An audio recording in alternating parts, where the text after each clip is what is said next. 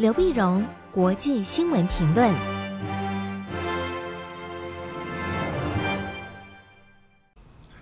各位听众朋友，大家好，我是台北东吴大学政治系教授刘碧荣，今天为您回顾上礼拜重要的国际新闻呢。第一个，我们再先看阿富汗。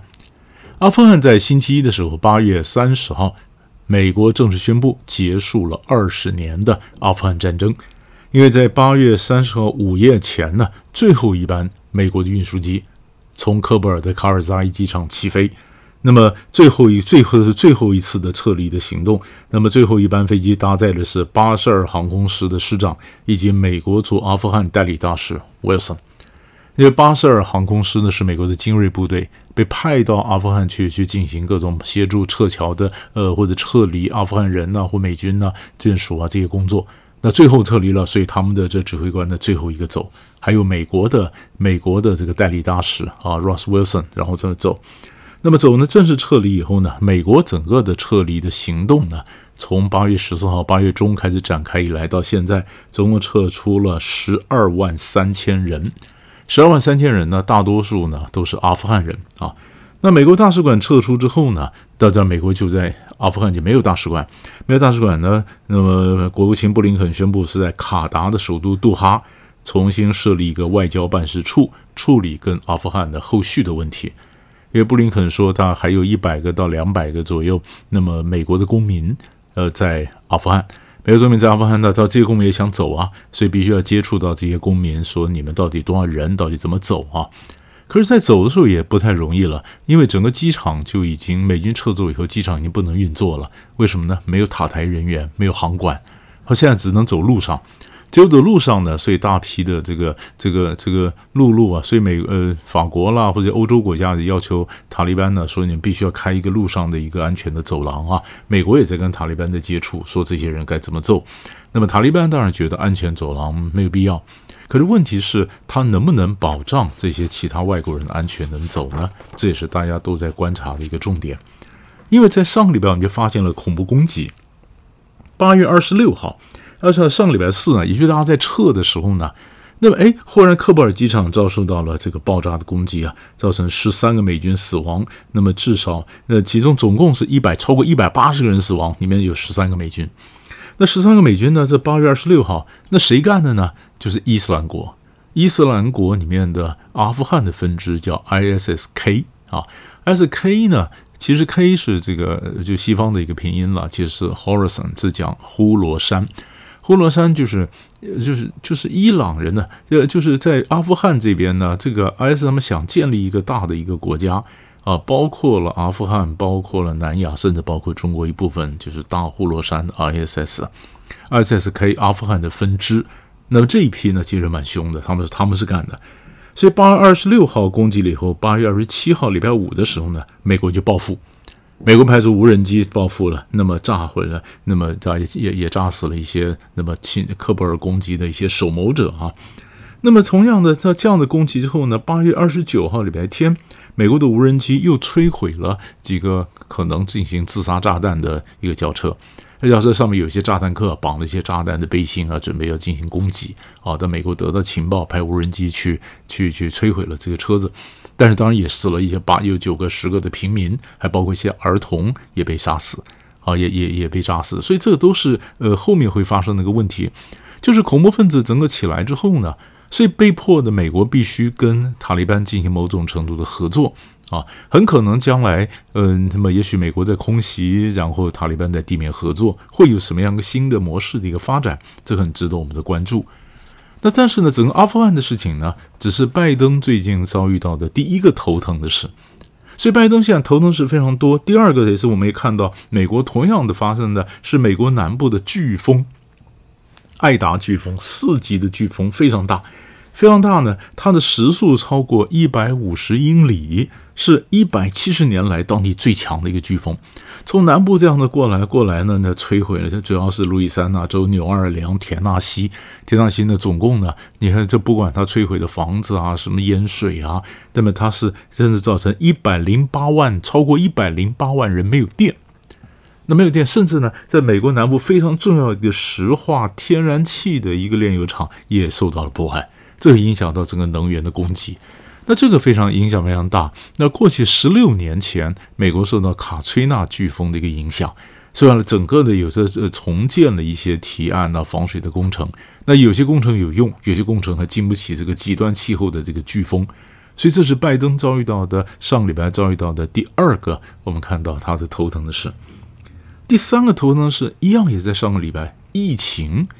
在二十九号的时候呢，那么欧盟的建建议啊，那欧洲国家重新对美国采取旅游的限制啊，你美国人来欧洲啊，一样的哈，除非非必要的人如果来的话，怎么样的加以限制，要隔离，要检疫。最主要的原因就是欧洲原来列的安全名单呢，它的标准是每十万人十四天内每天新增的确诊要少于七十五。啊，七十五人，那么十每十万人在十四天内每日新增的确诊要少于七十五人，就美国光在上个礼拜住院就超过十万呐，这十万，所以它疫情又是严重，所以一个疫情，一个飓风，阿富汗撤军的问题，这个都让这个拜登总统啊，这焦头烂额，这也是影响他整个支持度啊，影响美国的整个内政外交政策的一个很大的一个一个冲击，所以这都是值得我们去关注的。这是我们上礼拜抓的第一个值得新闻，值得我们去关注。第二新闻呢，我们看的同样是在中东。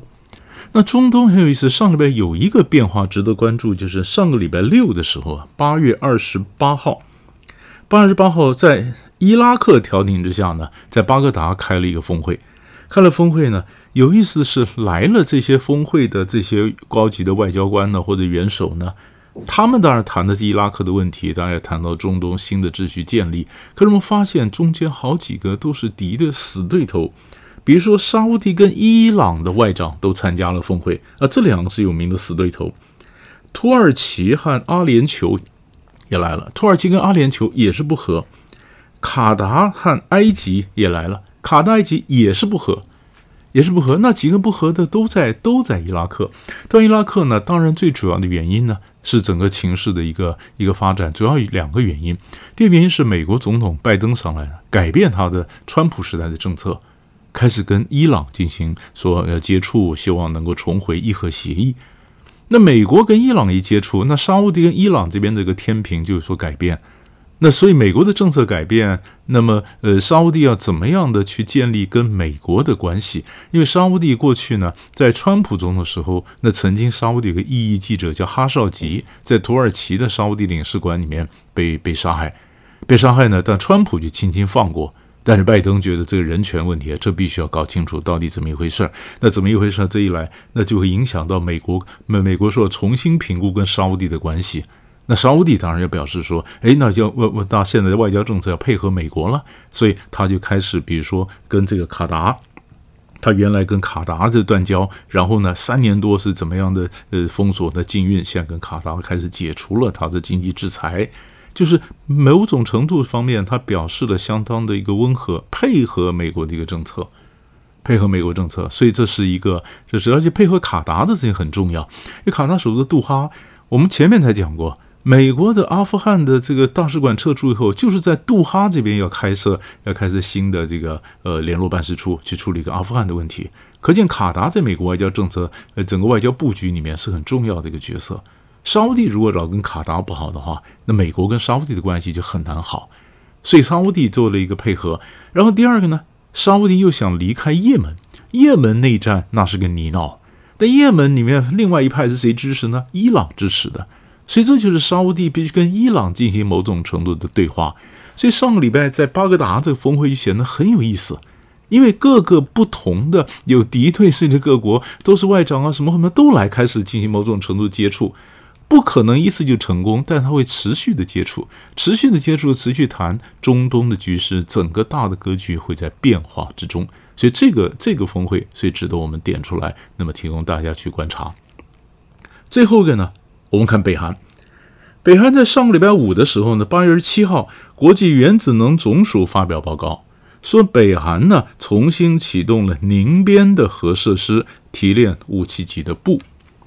那就是哎，你看伊朗问题还没有完全解决，好像朝核问题就起来了。可是分析家呢，一些对北韩熟悉人指出来说，北韩这一这一个做法呢是经过设计过的。因为这个北韩其实已经有很多浓缩铀。他不太那需要去再去做武器级的布，虽然我用用布来做核武呢，可能比较快，它能这个力量比较这个效率也比较大，但是呢，你发展武器的布很容易被侦测，就是美国很容易发现，所以这就是国际原子能总署很容易就发现北韩重新启动临边核设施。那北韩为什么要这样做呢？他为什么要做一个事情？明明知道很容易被发现，而故意做给让你发现呢？因为他基本上是个外交的姿态。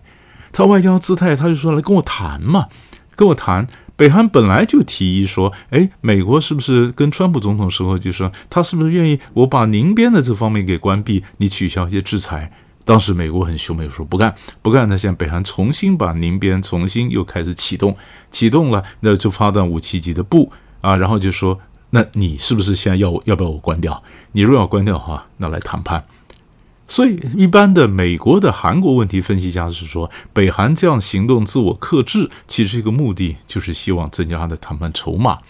更也有人讲说，北韩这样做，其实美国一下就看破了，你的目的就要跟我谈判，那我那并不是真的，你要造成什么威胁。那如果不会造成什么威胁，我美国一样有我的外交的一个排程的一个顺序，我不会因为你北韩忽然你就今天呃这个启动了宁边的核设施，我就调整我的外交的优先顺序，对美国的外交政策来讲还不会有太大的影响，因为美国我们讲过前面它焦头烂额的事情很多，所以北韩的问题呢还可以再搁一下。那么这样一来，那么金正恩这招到底有没有效呢？那么，其实或者韩国方面会有什么影响呢？其实这都是值得我们持续关注的一个重点。所以，大概上礼拜呢，三大块的新闻为你做个分析。我们下礼拜再见。